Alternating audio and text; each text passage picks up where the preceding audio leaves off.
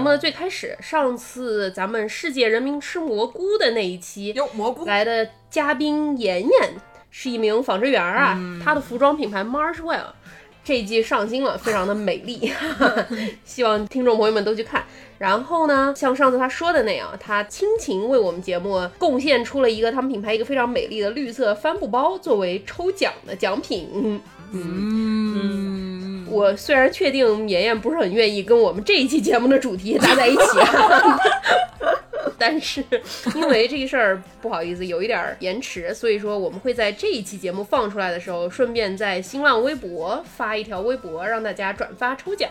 希望大家多在新浪微博搜索“艾特世界莫名其妙物语”，关注我们并转发那一条，就可以抽奖抽到这个精美的帆布包啦。喂喂喂喂，嗯听得见吗？听得见吗？你不是刚延迟吗？不是，刚刚发生了什么？是要抽奖吗？要转发哪条来着？你再说一遍。恒源祥，痒痒痒。哎呦，反正就转发带抽奖那条就对了啊。嗯，行，那今天的节目正式开始啦。下面内容跟妍妍都没关系了。嗯，对对对。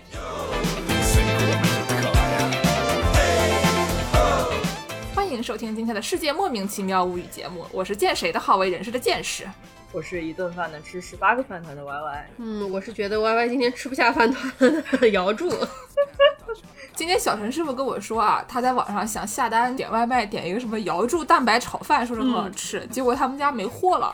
然后我跟小陈师傅讨论说，我们改天去这个 Trader Joe's 买点瑶柱回来做一个瑶柱蛋白炒饭。瑶柱你觉得怎么样？我觉得挺好，我家有瑶柱，明天我来做一个瑶柱蛋白炒饭。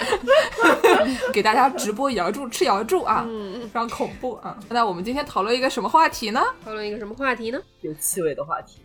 对，今天这期节目啊，大家千万把碗放下再听啊！如果听过我们之前那个日料那期节目的朋友，可能还历历在目啊，历历在鼻，就 对吧？嗯就是这期节目是一个比较有味道的节目，请大家慎重收听。嗯，标题应该都看到了吧？反正看着标题，您还能吃着饭听呢，也也行吧。敬您是名壮士。嗯，对对对，我们今天就聊一个跟厕所有关的话题。嗯，那讲厕所呢，不知道怎么开始，所以我们就从我们的个人经验开始吧。这也能说啊？看我的串场词是不是很生硬？我本来想的串场词是，咱们经常说一些往嘴里进的东西，咱们也得说一下这个叫什么的 end process，这叫什么末端流，好像更不太行啊。我觉得你这不行。嗯，行吧，那那那这个刚才我们在录节目之前，Y Y 师傅就先说了，说这个他幼儿园的时候是大通铺，大通铺这词不这么用啊，但是大家应该能大概知道我们说的啥意思。你能理解一下吧？反正就是这个意思。然后我和姚柱一直到小学的时候也是大通铺，我们初中了以后就一人一个坑了，对对对，我们初中那是一个高级学校，那叫初级学校，初级中学听说过吗？不管怎么说，我们初中那个楼是一个新楼吧，所以说它就有单独的专门上厕所的地方。嗯，嗯，但是小学的时候还是还不跟教学楼连着，好像还挺远，下课想上个厕所还得百米赛跑，上了回来就上课。对，所以小姑娘们都要手拉手一起去上厕所，因为这 路途艰险，跟去西天取经一样啊。是，嗯，不是凑齐师徒四人，这个去一趟有些困难啊。在路呃，上就被妖怪抓了，在路上手上突然接到了一个包袱，哎，三师弟，这是你的。哎，这个大通铺是一个什么概念呢？我觉得我们可能有一些比较年轻的听众朋友们 不知道，嗯，谁给形容一下？我不太想形容。我来吧，就是他这个咱们一般上厕所啊，俗称一个萝卜一个坑，不是啊，就是一个人一个坑位。但是呢，以前有一种非常造价低廉并且非常省水的一个办法，就是大家都共用一个槽儿，一个长的槽儿，把它一个槽儿上面放一些半墙，隔成一个一个小隔间，大家就可以进去上厕所。我觉得我们幼儿园那时候都没隔间，我就想的，就是就想想象于那种怎么说，就是头对尾，对 头对尾我在说什么？我头对，太可怕了！基本上就是像排成一队那种样子，没有隔间，然后他直接蹲下来就可以上厕所的那种。你说头对尾，让我想到了上期节目的名言：“嘚儿昂放，不说了，不说了，太可怕了。我们小学的时候就已经有一个半的隔间了，它没有门儿，但是它就是有一个半墙，你可以挡一半儿嘛，你可以选择，你可以把脸你脸可以选择是挡脸。还是把屁股露在外面啊？之前是青年老师说过吧，他有一次看见一个什么人是屁股露在外面，然后走进去看到了一个正在工作的屁股。不能再说，哎咱们不是这样的节目。好啊，然后上初中以后就是一人一个坑了，嗯嗯，而且有隔板儿。但是那也是蹲坑，对对对，对吧？什么时候开始有抽水马桶了？现在中国的公共厕所应该蹲坑的还是挺多的。就会有一些抽水马桶，一些蹲坑。商场一般会是马桶，对对对，但是好像我们中学的时候只有蹲坑，对我们中学的时候只有蹲坑，毕竟公共抽水马桶哪怕现在还是挺脏的嘛，就是挺多人不愿意碰着的。呃，美国这边挺多那种，他给你一张纸，然后你可以垫在那个马桶垫上，这样你就可以不碰那个马桶圈儿。但是，是的哦。但是就有的人嘛，他这个女厕所不知道为什么也有瞄的不准的情况。对，说到这个上厕所，我想到日本妇女们有一个非常精妙的形容，嗯，因为她们上厕所的时候不想坐下去，公共马桶圈，对，因为他们发明了一个词叫做“空气椅子 所以就会瞄不准。咱们听众肯定女听众应该都试过吧，就是半蹲着悬空着上”。。对，但是我以前还听说一种特别离奇的，就是蹲在那个上边儿。我怎么记得就是有过这种警告，就千万不要这么做，因为你很可能会把马桶给踩塌，对，然后就整个人就陷下去了。然后然后就会就会弄伤自己。我小的时候，我妈会教我这样，把那个马桶圈儿给抬起来，蹲在石子上。不推荐，不推嗯，荐。可能会给踩裂。可能是因为以前个儿太小了，空气椅子够不上，你知道，只能这样。啊，那个时候的摇柱可能没事儿，它可能也就一个摇柱重，所以就放上去也没事儿了。危险动作还是不要尝试，一个脚滑可能就哎，好，行，我们说了说这个小时候的厕所，这个也没说三分钟哈，嗯就基本上也就这么几个选项，对不对？要不就是大通铺，要不就是一人一个坑，要不就是一人一个马桶。嗯，今天我跟给我们画 logo 的薯条妹妹说，我们要录一期关于厕所的节目。薯条妹妹非常开心，是我中学的时候也做过一个关于厕所的 presentation，然后说她看过一本叫做《东亚的厕所》的书，嗯，然后那个书里面呢就介绍了各种各样的这种厕所，然后比如说中国以前这个春秋战国的时候、就开始有一种非常 organic 的这个厕所啊，叫做猪厕，猪厕，什么叫猪厕？就是又有猪又有厕，有机厕所，有机厕所上面拉下面吃啊，哦 然后上面再吃下面，形成了一个闭环。对，就是后来有人挖出来一个像是造像，就是或者是嗯。泥捏的那种，就是小院子，然后这个小院子里面就能看见底下是个猪圈儿啊，然后呢，它会有一个厕所，厕所比这个猪圈儿的这个地面稍微高一点，嗯，然后呢，人就在里面如厕，上完厕所了以后，它咣掉到底下，然后这个猪就过去拱着吃啊，然后猪长大了，人再把猪给吃掉。然后谁说永动机不存在来着的？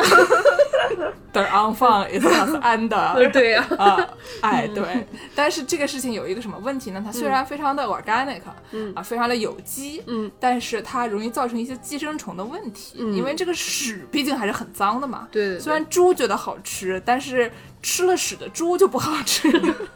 形成一个寄生虫的寄生闭环。对对，嗯呃，所以呢，虽然这个猪厕一度特别流行啊，但是后来就因为这个卫生问题就被取缔了。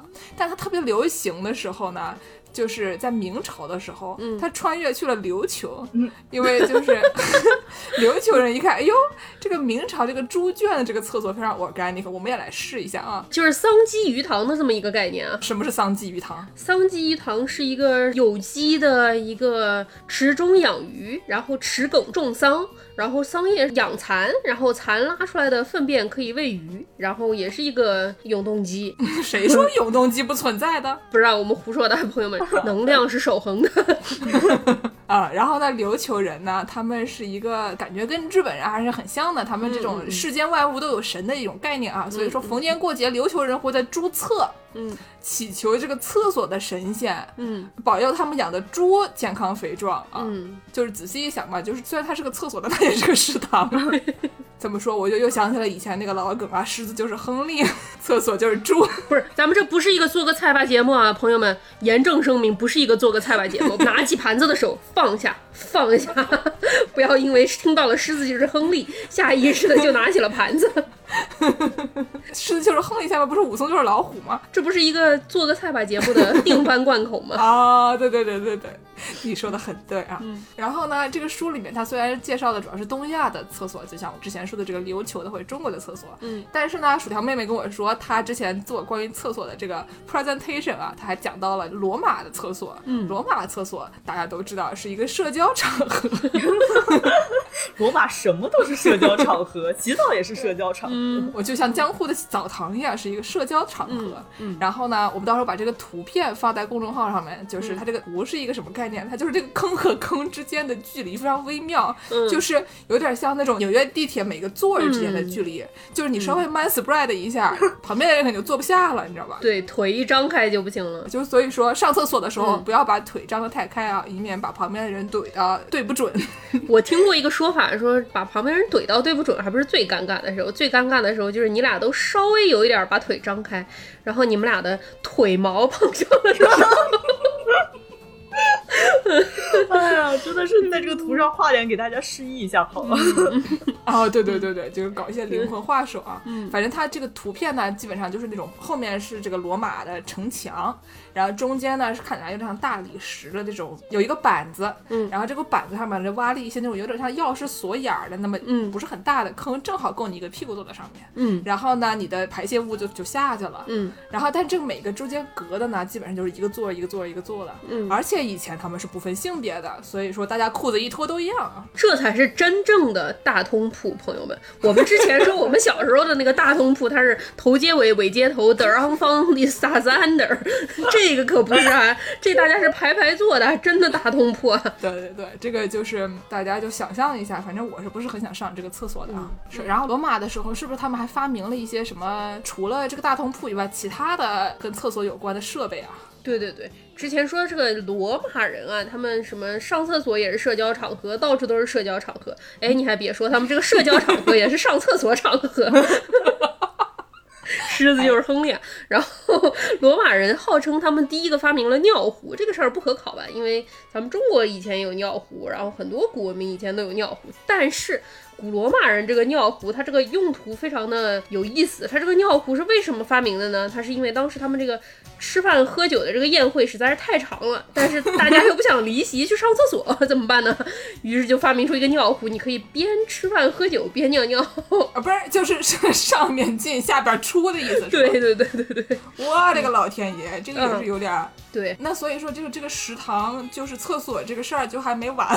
是没完。我之前看着一个历史研究员说，现代社会虽说大家关于厕所的这个技术是有更新，但是跟以前人比起来，我们不见得对自己的身体，就是上厕所这件事儿更嗯，comfortable，就是对这个事儿更能坦然面对。哦，的确是，经常会有人说你这样我尿不出来，是吧？就比如说我们家没猫啊，但是嗯比如说我们家有个猫或者有个嗯狗，嗯它把这个门一推，然后就站那儿，然后我在那儿上厕所，嗯那我可能就上不出来了，因为我觉得这猫怎么盯着我，对吧？就不是很 comfortable 啊。我都跟猫一起上厕所，哎，约好了，你俩一二三，对我进厕所，它也进厕所，然后我们大眼瞪小眼一起上厕所。你们俩是一个古罗马的这个社交场合的模式啊。对对对对对，嗯，挺好啊。像这个 Y Y 家这个 household 呢，大家就比较舒适啊，嗯就比较古罗马。嗯嗯，然后古罗马它这个尿壶尿完之后，它不像之前见人说这个古罗马厕所大家是一起上完然后就排掉了，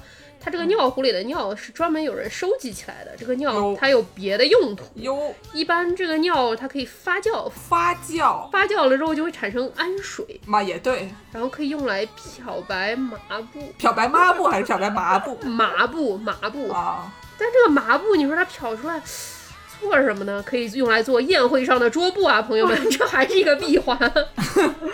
哎呦，助攻说这个用尿可以漂白麻布，嗯。这个事儿呢，它应该是真的，嗯因为还有比这个事儿更恶心的一个事儿。还有什么事儿？古罗马人 他们不仅用氨水漂白嗯麻布，他们还用氨水洗衣服、嗯，刷牙。刷刷牙，这是个对漂白的概念。哎，对，你们就体会一下啊。嗯所以说，就是这个收集这个尿啊，其实它是很能挣钱的，因为它这个氨出来了以后，它有各种各样的这个功能，对吧？嗯以前他们是这个城里面，它会有各种各样的税收嘛，比如有什么战争税啊，嗯什么生育税什么东西的。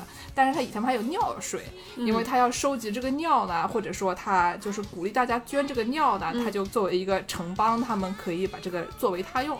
嗯然后就在这个行业里面收刮一些钱财，然后来补贴一下国家财政啊。嗯。然后呢，就是为什么这个尿这么有用呢？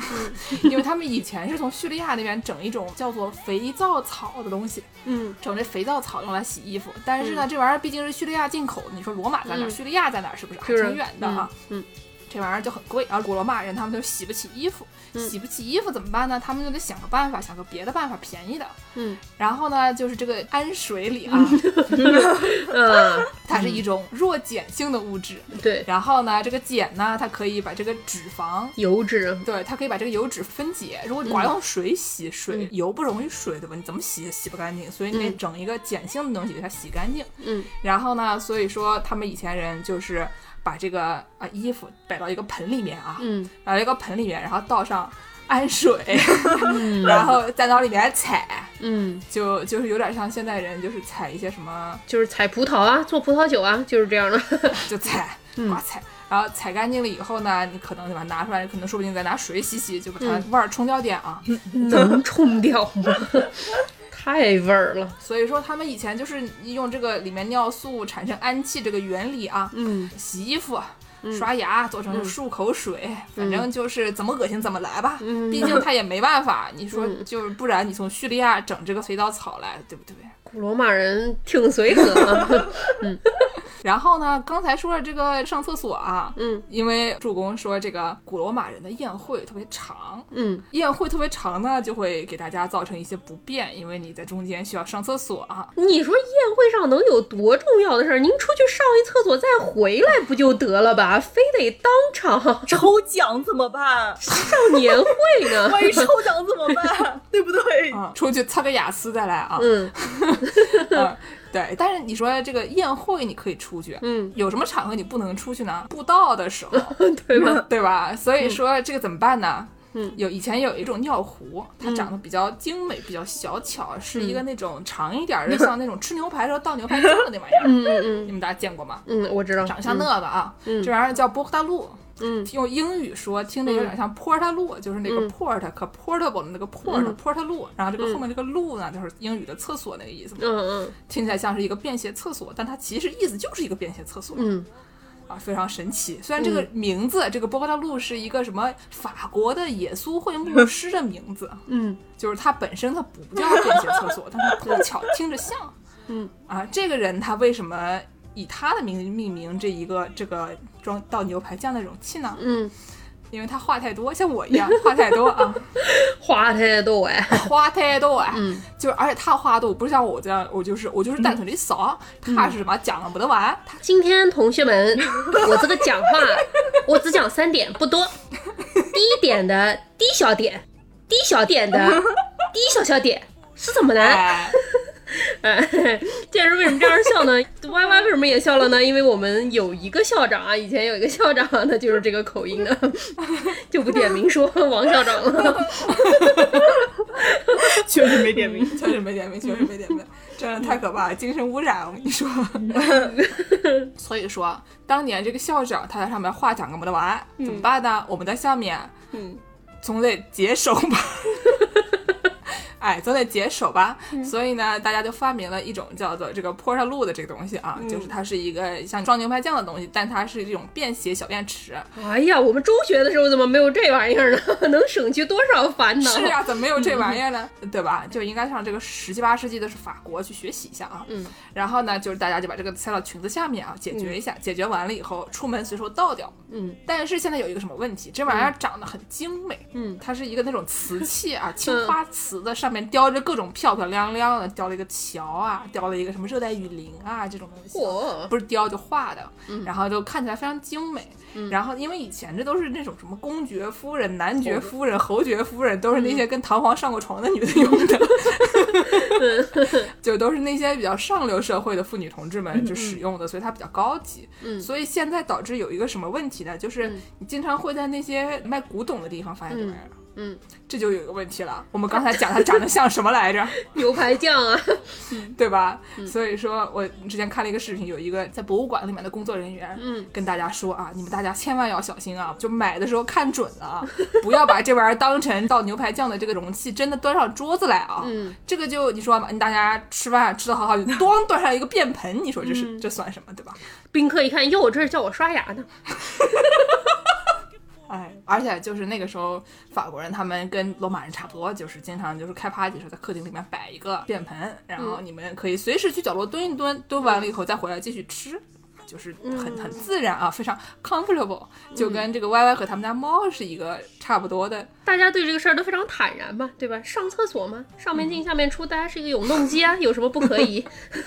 对，嗯哎，所以我们刚才说这个便盆长得很好看啊，然后我在网上还看到了一个长得非常搞笑的一个便盆，嗯，它呢主要是白色的，但是有很多粉红色的装饰这种花纹，然后呢它在里面画了一个青蛙还是蛤蟆，就是在那个侧边啊画了一蛤蟆，嗯，据说是用来帮助大家瞄准的，嗯，请对准这个蛤蟆啊，好像我听说啊，我个人没有第一手体验，听说就是在上面你画一个啥玩意儿，上厕所的男同志们会有强迫症似的，一定会去想要对准那个玩意儿。所以说，在 Y2K 时期是什么时候呢？两千年初的时候，这个小便池上。大家都爱在上面贴一个苍蝇的贴纸，然后后来呢，大家就会画各种各样的东西啊，在这个小便池边上。啊，这个便盆里面他还画了一个，不仅是有这个青蛙，他还这个盆底画了一个，怎么说呢？他是一个人还是一个猴子呢？他是一个那种毛发特别浓重的一个，基本像像个猴子一样的一个青年男子啊。然后他两个手举在脑袋的两边，嗯就是那种有点像那种非礼勿视、非礼勿听那个动作吧，那个猴子，猴子那个动作。然后表情非常惊慌，嗯。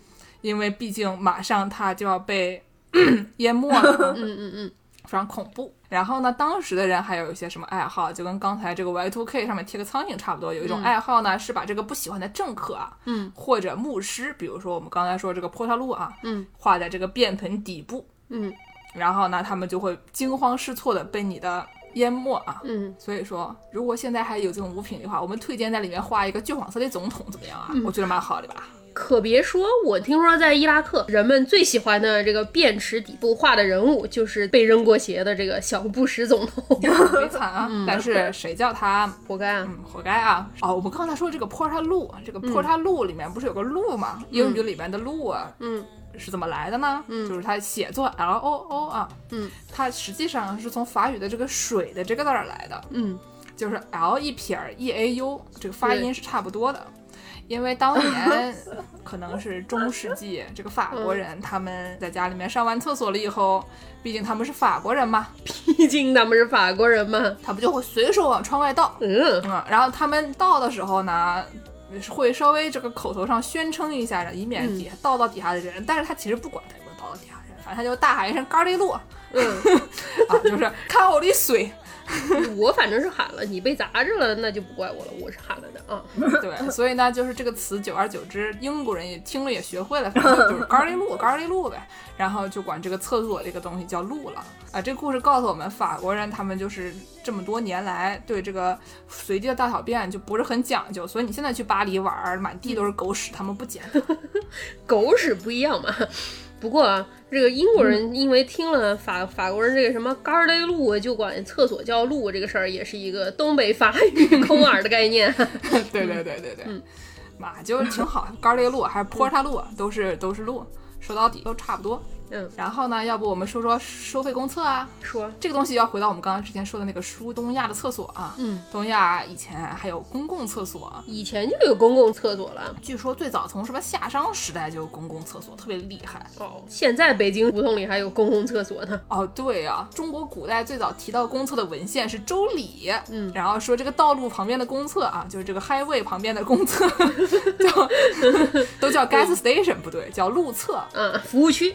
服务区。嗯，然后那个时候还有汉朝的时候，公厕叫都厕。嗯，然后这个时候就是这个厕所就已经由专人管理了，毕竟我们刚才说了嘛，你说这里面的收集到的这些材料啊，嗯，都可以卖钱，还是很值钱的。公厕管理员啊，啊，然后还有说，在这个我国南阳东汉墓里面出土的公厕就已经分性别了，哇就是它有一条这个厕坑，它是前面有尿槽的，嗯另外一个是没有的。但是我就很怀疑啊，你说它前面有尿槽，后面有厕坑，这个事儿是不是让你两件事情同时进行呢？不是这你把厕坑挖大点儿不就结了吗？还是说你尿槽你得分流出去用来刷牙？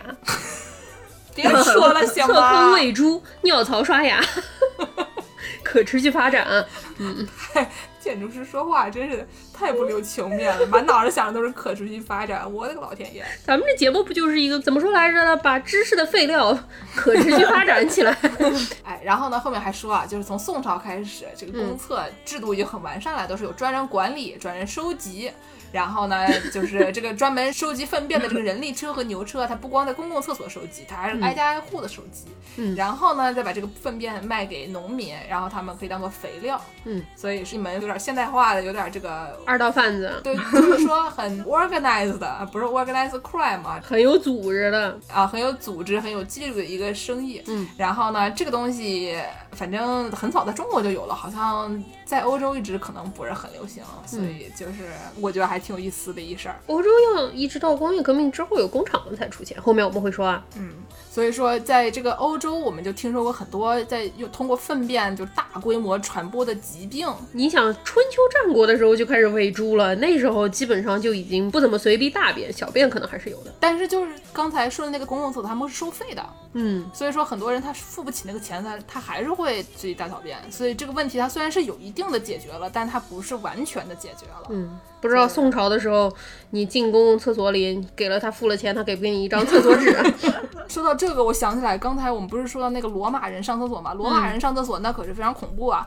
他们上厕所用什么呢？嗯，反正厕纸是肯定没有的，有各种各样的形态，比如说有什么吃剩下的玉米，那个玉米棒子对，就吃完了以后剩下那，刮一刮、蹭一蹭那种。对，嗯，顺便去一下角质。呃，吃剩下来玉米可以，蚌壳刮一刮。嗯啊，左手，因为右手要吃饭嘛，也行吗，嗯，啊，还有什么陶器碎片，我觉得这点非常恐怖啊！你说这玩意儿没痔疮都给你戳破了啊！啊，还有说麻绳儿，这我觉得这可能是假的，说那个麻绳一溜，人就是你用完我用啊，就这个非常恐怖。不能够吧？那可不传播疾病。嗯，还有说用袖子的，还有什么袖子啊、抹布啊、草叶啊、木棍啊、沙子啊、雪啊等等，一听就非常那种爬雪山过草地。用什么雪？对，就是下雪天用雪，对。但是呢，罗马人用什么？我觉得罗马人这个是我这辈子听过最恐怖的，嗯，他用的是马桶刷，刷马桶用的。就是你它长得像一个马桶刷，它是一个木棍儿，上面绑着一个海绵，然后泡在盐水里面，大家共用。咦，这可还行？哎呀呀，这不能想象！你说共用这这这脑子里就想出来了，就不行是非常非常恐怖啊！就是我们这期节目可能是这一档节目的底线了，这个 真的有点啊，嗯，对不起大家，对不起大家，这个东西没办法，他们以前人就是这样，那我们也就说说啊，条件比较艰苦啊。嗯，大家理解一下，毕竟他们是罗马人。那你想想看，好歹还有个盐水泡着。那顶什么用啊？还好不是那，哦，我不说了，不说了，别说了，氨水也能消毒，不能。行了行了，这过去了过去了啊，咱不说了。嗯，我又想起来一个公共厕所的这种形态啊，就是以前中世纪还有一种厕所，我们刚刚说了公共厕所，它是一个专门的房间，对吧？就是走到大街上啊，内急了进去。嗯然后呢，就不像是就是一个便盆就摆那儿，然后你用完用完了以后就倒掉，嗯，这样的。以前中世纪城堡里面呢有个叫做 garderobe 一个东西，也是法国，就这些名都是法语名字。这玩意儿，它是一个什么呢？它是一个城堡，它里面有一个专门的小房间，然后呢，它就是你进去上厕所，然后它直接掉下来喂猪。啊，不是的，它掉下来正好掉到旁边这个水渠里面给它冲掉。嗯。就是一般城堡旁边不都有像护城河呀，或者有一个那种暗渠一样的东西嘛，嗯。然后它就正好就下去了。但是这玩意儿流到哪儿呢？那就不关城堡里的人的事儿了，你说是不是？他们就是、嗯他们上上游喝水，这个往下游去，那这个护城河啊，嗯，护城河不是死的吗？就是呃城堡周围的那一圈儿，嗯对吧？这个事儿无所谓的。嗯，然后呢，这个 garden robe，你听到这个词是不是让你嗯想到一个更衣间的这个词？对对对，对吧？这个 wardrobe 这个词，对对对对，它为什么叫更衣间呢？你们想想，也有关系啊，还也有关系啊，就是就还是一个安的道理，还是一个安的道理。对，他们会把衣服保存在这些 garderobe 里面，嗯，因为他们认为这个氨味儿可以防止衣服被虫蛀，因为实在是太臭了，虫都不来。放过安吧。那您见过没有啊？你说你这拉的屎都从城堡周围掉下去，掉出一条河来了，你去看看不就知道有虫没虫了吗？嗨，呀反正就是说，以前的这个厕所和更衣间它是同一个地方。嗯嗯，现在可能有一些洗手间那种大的，可以设计起来也差不多，就是更衣室和厕所就在隔壁。对对对对对。刚才说这个，中国以前就有公厕，西方是没有公厕的。西方的公厕是什么时候才建立起来的呢？大概到十九世纪末，那个时候工业革命过后开始建立那种大工厂嘛。啊，然后特别是美国，它有很多很多大工厂。以前就是那种生活在村庄里的男的们，就出门那叫什么北漂、纽漂来纽约，对，上京，来淘金了。对，到工厂里成为工人。所以之前城市人口没有这么密集嘛。然后像建师刚才说的，之前欧洲的城市里面当街倒尿啊，这个坡上路啊，到处倒就会可有几次大肆流行的流行病啊，是因为当街倒尿造成的。所以说这故事告诉我们，巴黎人还是要捡狗屎啊。对对对对对，在现在这个时候，大家知道这个对大规模流行病的恐惧不是一个假的恐惧，而是一个真的恐惧啊。让我想到那个在酒店在墙上涂粪的小孩儿，哇塞，那特别恐怖。来，歪歪跟我们说一说，我觉得可能还有人不知道这个故事。就是是澳洲的一个事情啊，说就是一个这个酒店专门用来隔离，但是不知道为什么就突然这个酒店被隔离的人查出了得了新冠这么一件事儿。然后一查，发现是因为在酒店的有一面墙上，曾经有熊孩子在这个墙上涂上了屎。然后小孩儿的带的病毒特别野，还是怎么着，特别容易传播。然后就他们的粪便又是那种就是嗯极强的那种有传染性，所以虽然酒店使用了浑身解数想把它清干净，但是所有跟那个屎接触的各位朋友们。基本上就不能幸免的比较多啊，然后呢，就靠着熊孩子使一传十，十传百，百传一万，然后就是然后呢，刚才我们说到工业革命之后，美国建起了各种大工厂啊。在美国建大工厂之前，欧洲也有不少这种大工厂。那种工厂里面，工人要上厕所的时候怎么办呢？就去旁边的河里上厕所。之前 Y Y 说这个河有一个问题，它有个上游和下游的问题啊，这个问题 挺严重的。然后有的干脆上小姐嘛，就在墙边解决。嗯，然后整个工厂就一股氨味儿，然后就就没有虫子来了啊。对对对对对，大家也可以刷牙。然后消毒啊，啊，反正不管怎么说吧，你去河边上厕所也好，你去墙边上厕所也好，总是都能出去溜达一圈儿，然后上个厕所再回来呗。就跟现在大家去出去抽个烟是差不多的对对对这个概念。尿遁嘛，俗称，对吧？嗯。然后当时在美国非常流行一个东西叫科学管理法，哇什么，泰勒制，大家听说过没有？反正就是有一个叫泰勒的哥们儿提出的科学管理法，就说将人的动作与时间以最经济的方式达成最高的生产量，因此又被称为机械模式。假设工人只有经济及肉体上的需求，其他比如说社交需求啊，或者是工作带来的成就感，都是不存在或者可忽略的。哦，这个故事就让我们想到了卓嗯别林的那个摩登时代，对吧？就是你人完全的变成了一个机器以后啊，所以说，当时的这个美国资本家为了压缩用人成本，提高工人的效率，以前上厕所都在室外，都在别的地方，于是他就在工作场合较近的地方。建立了工人使用的公共厕所，这就是最早的西方国家建立公共厕所的这么一个原型。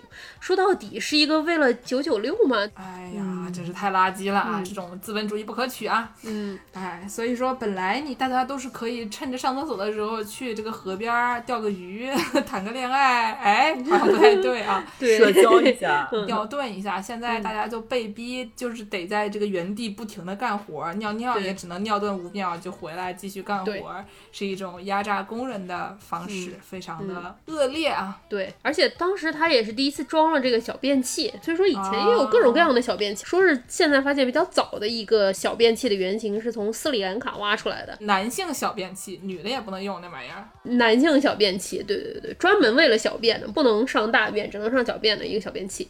就是它那个形状像什么？给大家形容一下，有点像。咱们刚才说的这个中国这个蹲坑，但是呢，啊它就是也有两个脚印在地上，告诉你这个脚放这儿，那个脚放那儿。但是它这个是一个很小的坑，它这个坑不在脚的后方，它在脚的前方。但是看它那个坑也挺浅的，挺感觉会可能？上厕所的时候能顺便洗洗鞋，你知道吗？漂白鞋，漂白鞋啊。啊，这个我给大家再形容一下吧。这个有图，助攻也把它发到群里了。这个图呢，给人感觉像什么呢？就像我们小时候去体检的时候，不是有一个那种同时可以量身高和体重的那个秤吗？嗯，你要是把那个杆儿拔了，它不是留一坑吗？嗯，就那玩意儿。嗯嗯，对。但是反正就有各种各样的小便器就已经有了。然后第一个注册这个小便池发明专利的这个哥们儿叫 Andrew Rankin，安德鲁蓝镜，蓝镜，哎，对。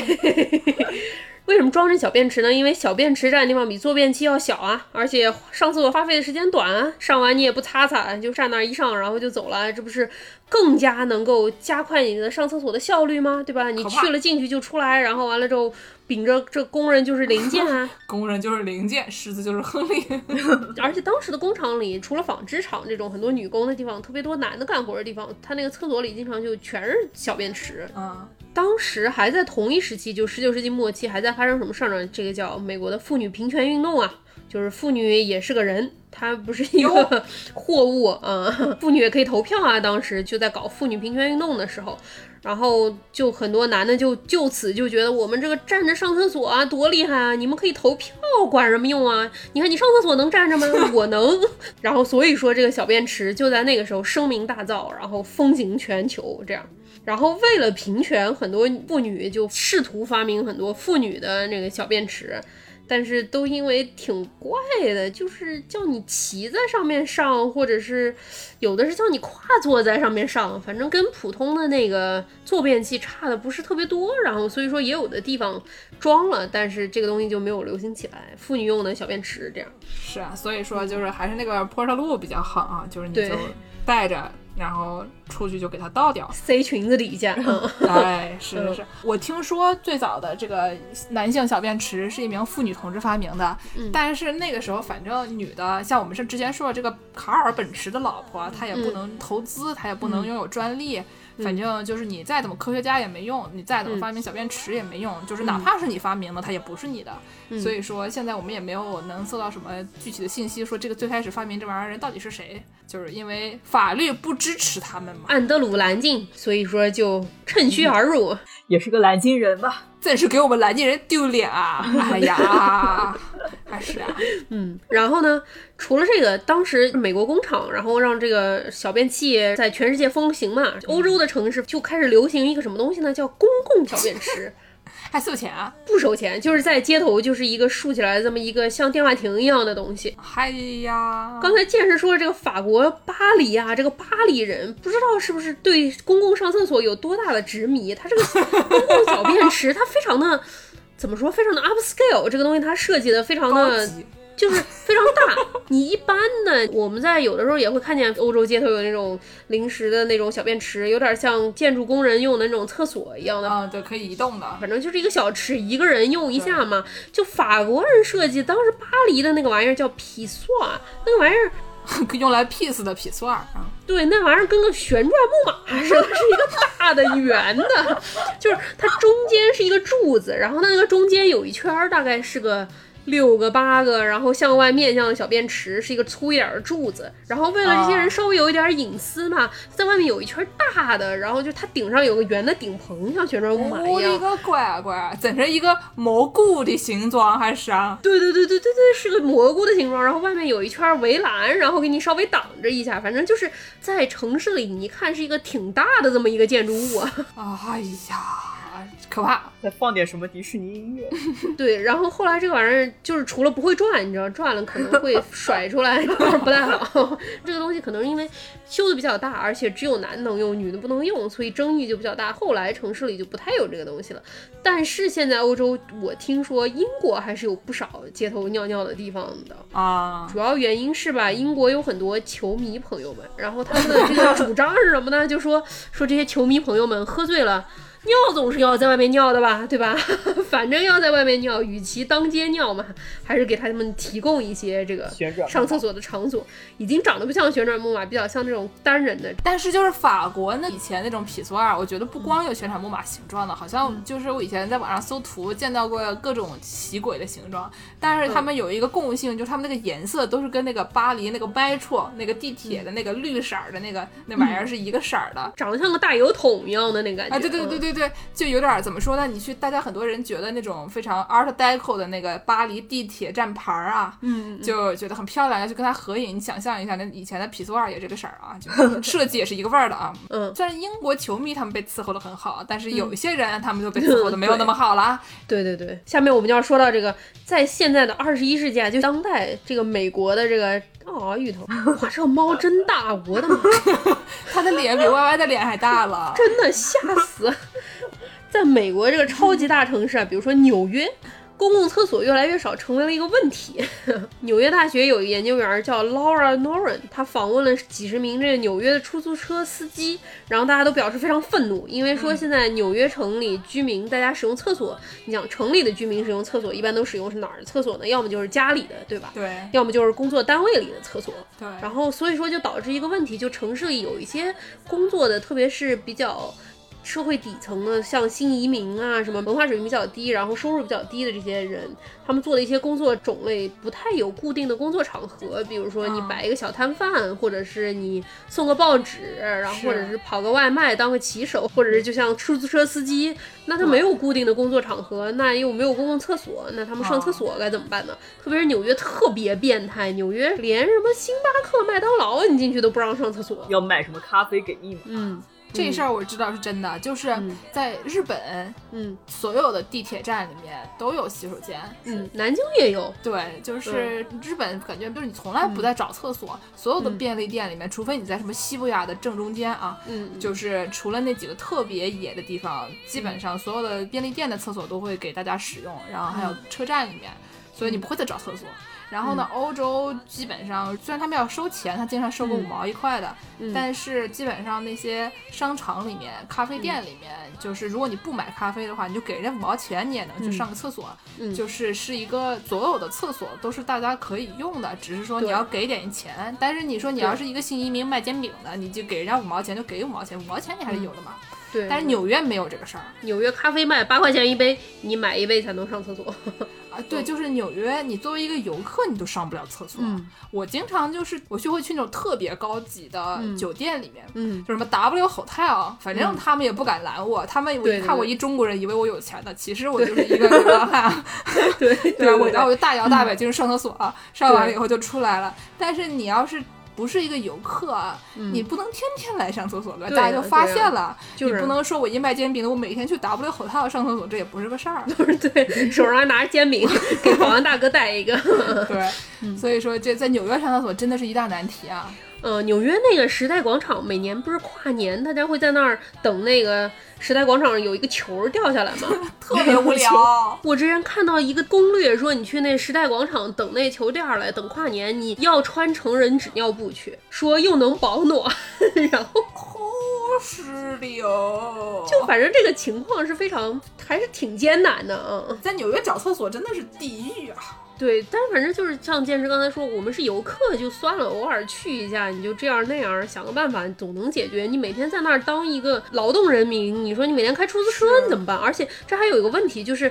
出租车，你说他们停下来的时候，什么时候能去上厕所？就是在等客的时候能去上厕所。但是纽约的出租车是你得等在出租车上下客区的那个排着队等客。啊。然后如果说你人离开了，把空车在那儿等位的话，还要罚款。我的个乖！所以说你就没有办法上厕所。出租车司机不是人呀。对啊，而且你如果说，特别是在纽约，很多州都是这样，你要是当街上厕所的话，被警察抓上，你不仅要去上法庭，然后一旦定罪，你不仅罚款，还要进你的个人档案，就留下。了黑历史，就是左右不是人呗，反正。对对对对对，然后所以这个 Laura Noren 纽约大学这个研究员采访了出租车司机啊，出租车司机都说，哎呀，我们在纽约的这个权利啊，还不如狗呢，只有狗在纽约才能免费上厕所。所以纽约出租车司机是不是就没女的呀？你要是你女同志，你说你要是这个来个月经，或者说你要是上厕所，你还不能找个瓶子解决，那这这真的是有一个铁线啊，你就过不去啊。对对对，你这么一说，我是真的没在纽约见过女的出租车司机。就只有小泉今日子师傅了，那 还不是在纽约开呢？但他是曼哈顿爱情故事。你说的对，那还不是真曼哈顿。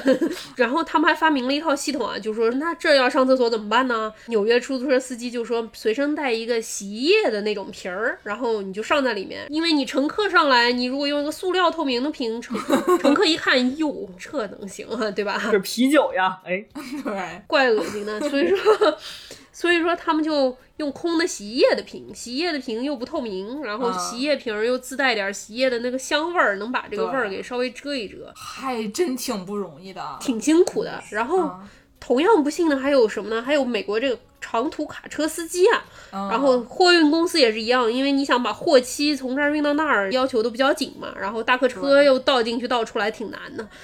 而且就是美国啊，你说你给大客车司机要求这么高，他运货运的还是那么慢。对，就是这事儿，它是一个这个流程有问题，它不是司机有问题啊。但反正司机本身就也得九九六嘛，就开着不停，大家都得在车里睡觉，然后条件也很艰苦的嘛。然后于是许多司机朋友们，因为货车司机也不在乎，他们也不载客嘛，所以说他们就带那种一加仑的那种大的牛奶瓶。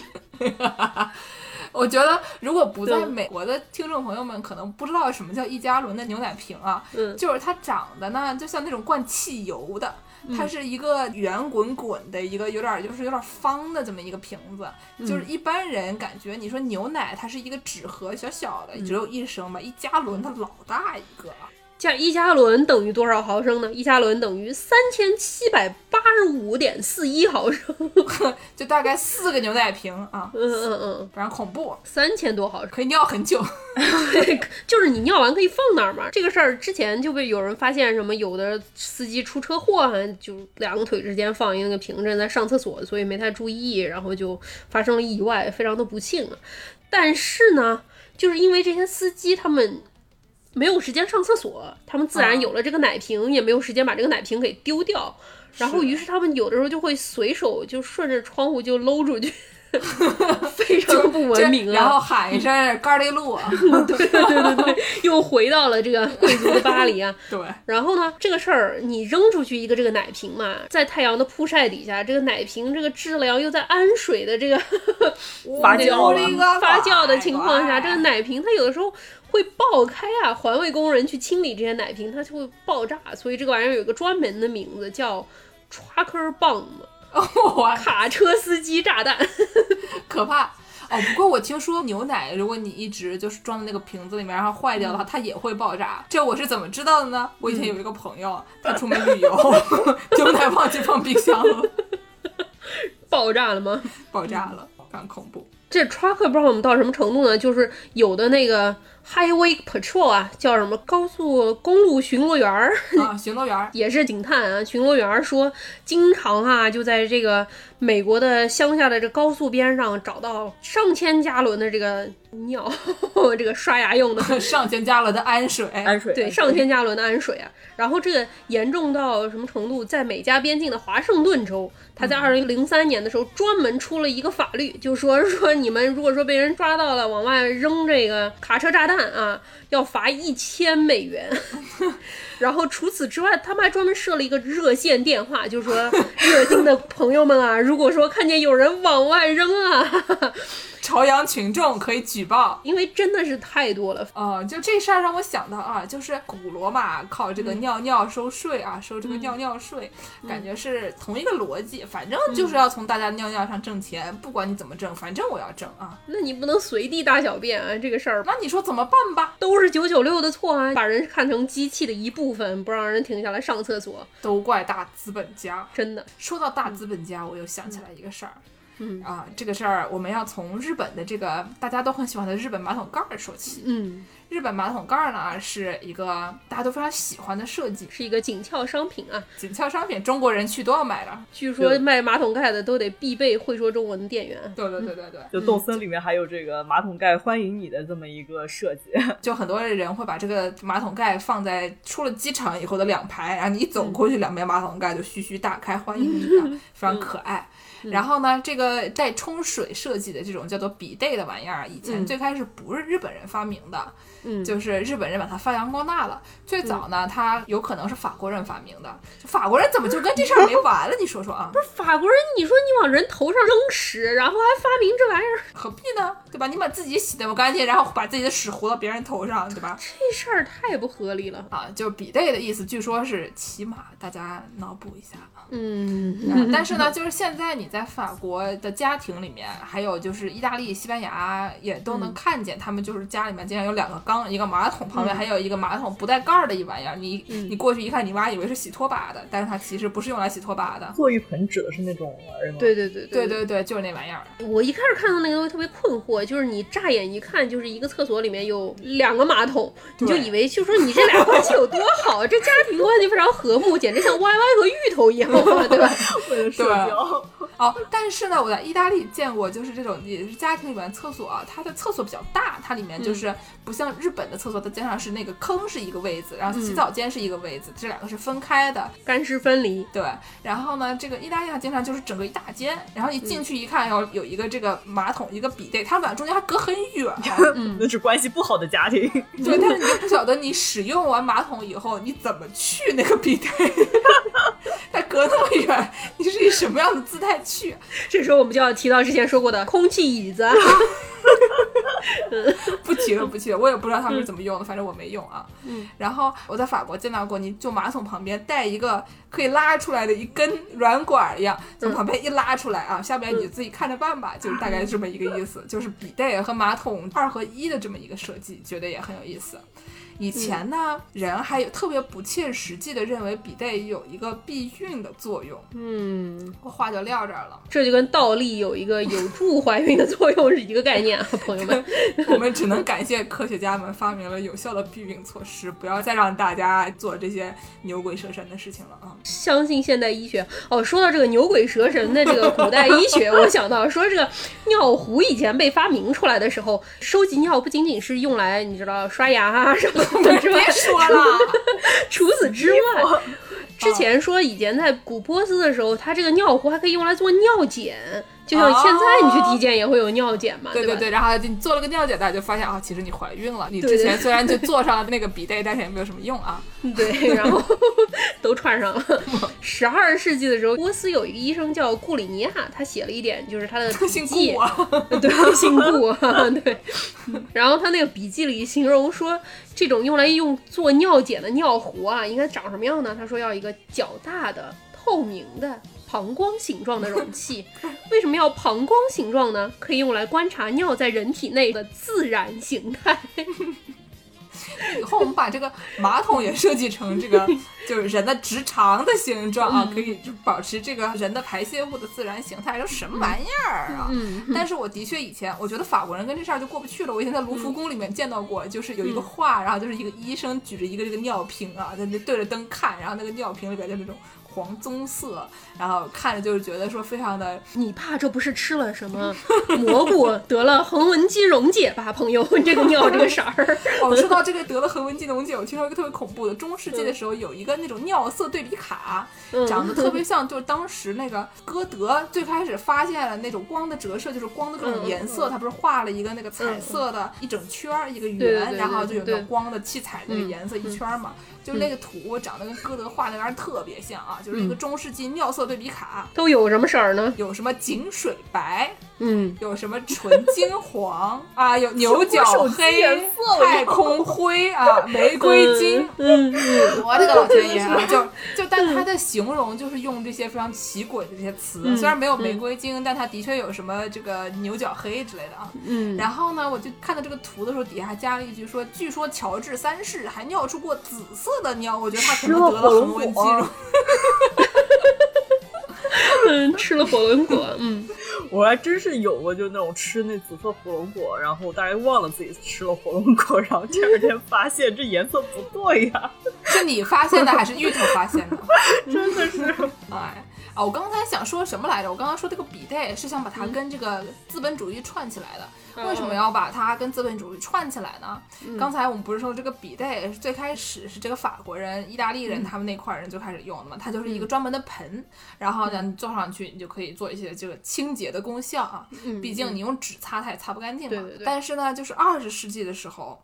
有一个我们大家都听说过的一个叫做开 log 的一个人，就是卖麦片的那个人。嗯，我们这儿有一个这个商学院，也叫这个名字啊，就麦 片商学院开 log。叫家乐氏，嗯，行吧，反正那玩意儿不好吃，就是也那玩意儿就是不好吃到什么程度呢？我给大家形容一下啊，它最开始发明出来是用来抑制性欲的。我我以为你说它最开始发明出来是用来给仓鼠作为窝垫的，实在是吃的太像木屑了。对，就是当时就是这个这家有兄弟几个吧，有一个叫做张 Harvey Kellogg 的一哥们儿，发明 Kellogg 好像不是他，反正这家有好几个人我记不清楚了，就其中有一个人他们。大家都喜欢这个，就是健康饮食，因为他们信的这些啊，信的这个教嘛，大家都认为怎么说呢？要禁欲啊，嗯，要健康生活啊，等等。新教吗？对哈，反正就是伦理嘛那些东西。然后呢，他们就认为说吃这些肉类和调味的食物都会引发人的性欲。嗯，然后呢，你要吃一些就不是这样的东西啊，你要吃谷物和坚果，就可以抑制人的性欲，然后就可以保持咱们这个新教的灵魂的纯洁啊。于是他们就说吃木屑就可以 保持心教的纯洁，对，反正他就认为吧，你吃了这玩意儿，你就不会整天产生性欲了，你就不会整天自慰了，就不会整天自我污染了，反正就是这一套吧。嗯嗯。然后呢，这一家的人吧，就还有一个什么想法呢？就非常有意思。什么呢？他们就还觉得这个人不是要纯洁吗？对。所以我们还要整一些就跟灌肠有关的啊！我又说到这个之前，哎，肖日么呢？肖日么？啊，就是他们觉得这样的话就可以保持人的灵魂的纯洁，然后他们就想起来了，哎，以前法国人不是发明过这个比袋吗？对如果我们就是用使用同样的效果，但是比如说把这个水压啊稍微开大一点，让它自己冲出来啊，它是不是就能？产生这个效果了呢？所以告诉我们灵魂是在哪里？你要冲洗哪里，灵魂就能纯洁，说明灵魂在哪里？哎，非常恐怖。所以呢，就是 Kellogg 这家人，他们就家里的这个叫张 Harvey Kellogg 这哥们儿啊，就发明了一个自动喷水的马桶盖的专利。你们猜猜这个专利叫什么名字？叫什么呀？这玩意儿叫叫 Anal Douche。哎呦，哎呦，什么意思呢？不说了，我不说了啊，反正就是叫 A No do 是呗。我们就到时候把这个 Y Y 师傅查出来这个专利，当时这个图片啊，也可以放到我们的公众号里，让大家围观一下。嗯，但是呢，这个它能喷水的这玩意儿已经是二十世纪了。日本的马桶盖其实是上个世纪八十年代的发明的，所以是很新的一个东西。是吗？但是我觉得他们在很短的时间里面就把这玩意儿发扬光大，我觉得非常了不起的。嗯，又能说话，又能唱歌，又能什么来着的？又能给你做早饭，然后，哎，我在说什么？呃，能唱歌是真的，就是现在那个马桶盖里面经常会有一个键，叫做 “otohime”。就是那个乙姬，以前那个叫什么来着？龙宫里面那个乙姬，然后就是一漂亮姑娘，名字就发音基本上是一样的，但她的写作是声音的音，声音的公主。然后你摁了她一下，以后，她就会发出冲水的声音，这样就会把你自己发出的排泄的声音盖掉，然后你就成为了一个声音的小公主啊。反正就是进一步的让你越来越对你自己上厕所身体的一部分越来越不坦然啊。越来越不 comfortable 啊！是公主怎么能上厕所呢？大概就是这么一个设定。公主放出来的屁都是粉红色的呀！公主是不是也横纹肌溶解了呀？哎呦！哎，我们昨天还搜出了一个那种 portable 的笔 date。哦，对对对对对，那个太好玩！我跟 Y Y 准备约要下下个星期出去野营，然后呢，我们俩非常兴奋的网上开始搜各种野营相关产品，比如说什么头灯啊，什么那种小炉子啊，摇曳露营啊，哎，摇曳露营起来，然后就发现有一个卖的东西是一个 portable 笔袋，然后它就是一个 有点像那种 portable 洗手液的那种形状，就是一个那种免洗洗手液，上面带一个环，长得跟那差不多。Y Y 说看着跟那个防狼喷雾似的，这是怎么扯上资本主义的？毕竟这个 Kellogg 就是资本主义的化身嘛。你说它毕竟是商学院啊，毕竟是商学院嘛，对吧？它吃木屑啊，发明了木木屑给大家吃，就是资本主义的化身。然后呢，我们这个节目在最后要夹带一个私货，夹带一个什么私货呢？哟，咱们还能开广告呀？咱们接什么广告啊？有助攻 Portable b i date，开了个呀！你看这个木屑多好吃，对吧？不是啊，之前不是说嘛，说这个小便池是怎么发明出来的？怎么发明来着？因为大工厂想要让工人们像零件一样高效率运转，然后不让人出去上厕所的时候顺便溜达一圈，所以说在很近的地方给你修点小便池，让你三十秒上一厕所就回来接着干活儿。百米赛跑呢？这嗯，然后呢，当时还给人洗脑啊，因为妇女平权运动嘛，还给人洗脑说男的站着上厕所好啊，为什么呢？这些女的能投票了，就觉得跟你平等了吗？你尿尿的时候能站着呀，不就又比他们高人一等了吗？哦，比他们个儿高啊。对对对，也行这个事儿吧，我们节目啊就要向各位男性听众们呼吁一下，其实站着尿尿也没有那么好。主要就是你要是为了站着尿尿，就是百米赛跑冲刺过去，再冲刺回来，你还累呀？嗯，坐下来歇歇嘞，对还是呀？对听听节目嘞。听听我们从头到尾讲堂个一个小时头，还是有点长啊。就是你至少坐下来听一小会儿也可以。你每天上班的时候，你上厕所有一个词儿叫什么？叫带薪拉屎，你知道吗？对吧？你去上厕所的时候，你就把它当做一个工作的间隙，可以歇一歇嘛，到厕所里面去听一会儿节目嘛。而且像我们这种摸鱼节目呢，我们就要建议大家，不仅要带薪拉屎，嗯你还可以其他的种类的上厕所，你也可以带薪去那儿坐着，就玩一玩，对吧？玩玩手机，刷刷微博，然后听听节目，不是很开心吗？不要觉得老板给你的钱有多怎么样，老板那肯定都是剥削啊、坐着拉屎的，哎，不是，你以为老板空气椅子吗？那肯定是要坐下来的。那可深水炸弹了。我听很多听众朋友们给我们反馈过啊，说上班的时候偷偷听咱们这个《世界莫名其妙物语》节目，有一个问题，问题来了，什么问题呢？有点太好笑了。当着同事的面呢，你突然扑哧一声笑出来，就很明显。哦，我建议大家就是听到好笑的地方，你就暂停，说我去上个厕所，然后进到一个隔间，然后狂笑，嗯笑够了再出去。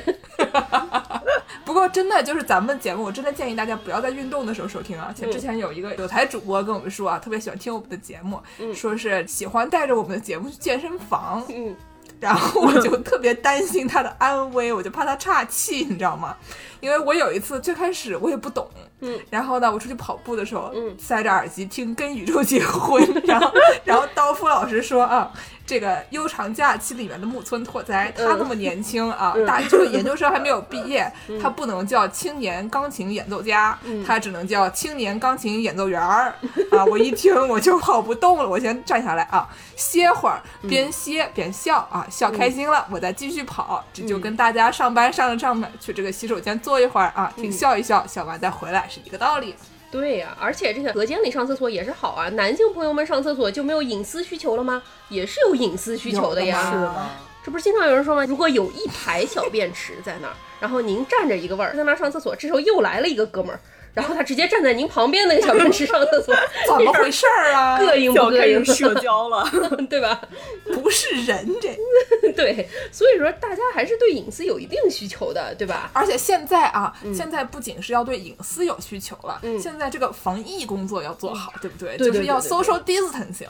这个时候你就在这个小便池，大家这个摩肩接踵啊，人擦人的这个腿毛都要碰到一起，不好啊。大通铺啊，对这个事儿好像是真的，因为之前我听说很多人就是对这个小便池有一定的顾虑，就是因为小便池的高度它不是能够适应所有的人嘛，然后一般像建筑设计的时候，它会尽量往低放，适应最低的人的需求，这样就柯南也能上厕所，对对对 对。对，但是有的人就很担心嘛，因为如果说小便池放的太低，像一九二零年的时候那种小便池，它的那个下水道都直接就在脚底下的，就像墙上挖个坑，然后 你在那儿上一厕所，顺便也漂白一下你的鞋，你知道吗？出来大家都穿小白鞋。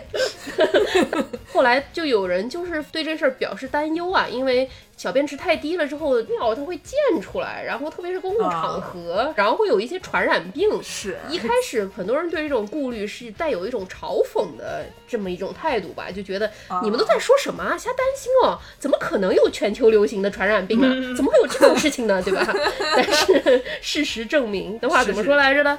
哦吼，哎，不是哦吼，这个东西是沙登弗洛伊的，但是我们现在没有办法沙登弗洛伊 的，就他们对对对，但是就确实是发生了。但在这一次疫情之前，很多国际大机场都有这样的顾虑嘛，然后所以他那个男性小便池，他都给你修，有的地方最多能有三四种不同的高度。我突然想到一个办法啊，你可以在那小便池旁边做一个那个开关一样的东西，像小时候可以调那自行车把上下调一样，然后就摁一下，滋上去。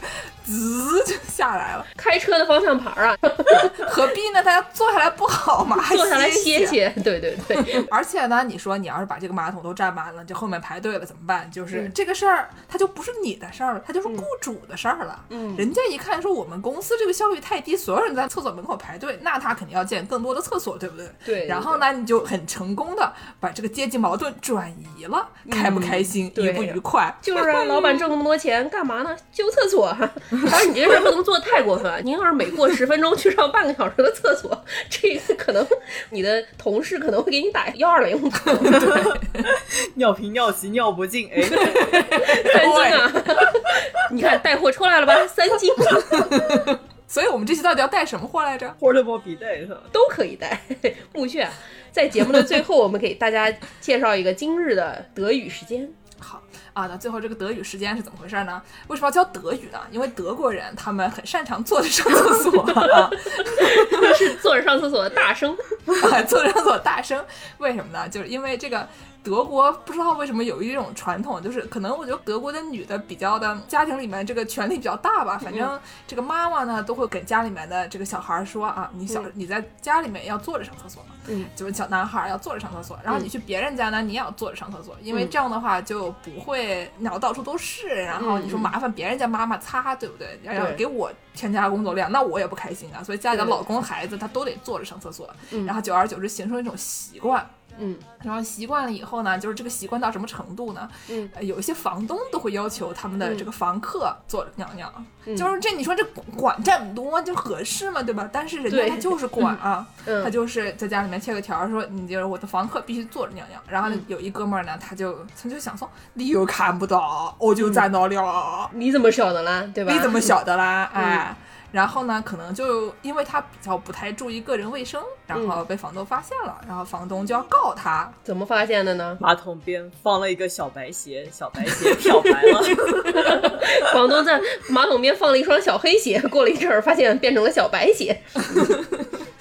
不要对这个安抱有太高的期望啊，朋友们。就是这房东说呢，地板上那个大理石啊，被他的尿这个侵蚀了，漂白了，就是它变色了还是怎么样，就是。坏了，因为说是他的尿的问题，所以说要告他，然后呢告他说是叫他赔偿一一两千欧啊，嗯，赔赔不少钱，修理金，修理金，对，所以说呢，就最后好像还是没有判他，因为毕竟你一个人在自己家，你还是稍微有一点，对吧？你你说说这个事儿，爱咋咋呗，反正最后还是没有真的赔钱啊。但是这个事情说明一些问题，就是你这都敢告，说明这个还是形成了一些风气的。对，实际上如果你上这个德国的亚马逊搜，就是上 Amazon。点 day 啊，d day a，点 day day a，今日德语学会了吗？就这。说回来啊，就是你在亚马逊上搜呢，就会看到那种贴纸，贴纸写请坐着尿尿，嗯，用这个土二德语说就是 bitte im sitzen pinken。啊，bitte im sitzen pinkeln，bitte im sitzen，不是又没没学会，im sitzen 就是请坐着啊，然后呢，最后那个词儿 pinken 就是尿尿，尿就是它有点像中文的尿尿这么一个很随便的一个词啊，然后就老有这种贴纸贴那，而且它有各种变种。就是有的时候他只是说画一个人坐在马桶上这个形状，还有的时候他是画一个人他站着尿尿，然后呢上面打一个叉说错了，ganz falsch 就是彻底错了。嗯，然后呢画一个马桶，左边坐一个人，然后这个人人就坐在地板上，试图把那个尿尿尿进那个马桶里去，但是他这样也是坐着尿尿了吧？对啊然后呢，底下就写着 fast r i c h 就是差不多了，快了，快了 Almost there。，almost there。对，然后第三个呢，放一个人人，就是那种像我们一般人坐在马桶上的那个形状坐着，然后在底下写一个很对，嗯就会有这样一个三连，对。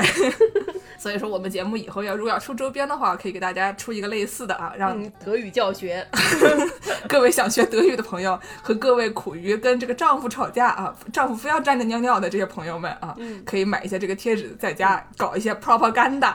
嗯，宣传啊嗯。我知道要带什么货了，沪江德语的朋友们听到了，哎，我们是一个寓教于乐的节目啊，嗯，教的全都是土味儿德语，东北法语和东北德语，炕上花袄，对，炕上花袄，对，就那味儿啊。啊！不要听我们节目学德语啊，容易学到坑里去啊。因为我也不会，都是我在说。那我们这期节目就到这里啊，片尾给大家放一首著名歌曲，叫做《Toilet no Kami sama》，就是厕所的女神，好像是、实际上是跟厕所没有什么特别直接的关系，好像是说他这个人他小时候不喜欢打扫厕所，然后他奶奶跟他说厕所里面住着一个女神，你要把厕所打扫干净，你会长得漂亮，还是怎么着的？反正就是这么一个很离奇的故事，就跟就冲绳人拜那个厕所的神仙，然后就可以让猪长得更健壮一个道理啊。随和随和，对，但是这主主要是一个就是讲对奶奶的思念的这么一个歌曲，就是还挺嗯理论上应该是挺令人感动的，但是因为我听的比较多了，所以就是只是觉得这个歌比较好听啊。嗯嗯，就给大家放这么一首歌吧，《托一点的看比萨玛》。那今天希望大家今天这个没有在听节目的时候吃饭，如果你就是非常坚强的吃了饭，我们希望你吃的还好啊。嗯，那先这样吧，大家下期再见。再见。再见。小三の頃からなぜだかおばあちゃんと暮らしてた。実家の隣だったけどおばあちゃんと暮らしてた。毎日お手伝いをして五目並べもした。でもトイレ掃除だけ苦手な私におばあちゃんがこう言った。トイレ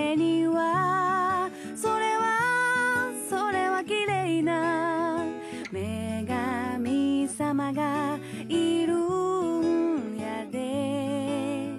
だから毎日綺麗にしたら女神様みたいにべっぴんさんになれるんやで。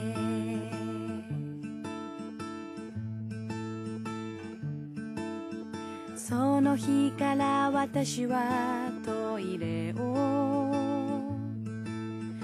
カピカにし始めた。べっぴんさんに絶対なりたくて。毎日磨いてた。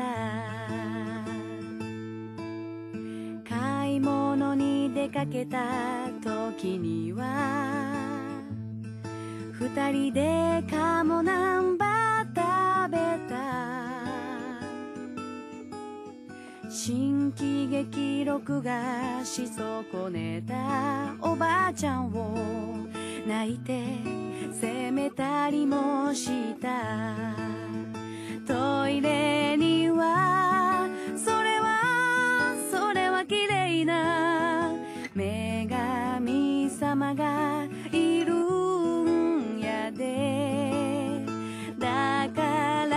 毎日綺麗にしたら女神様みたいにべっぴ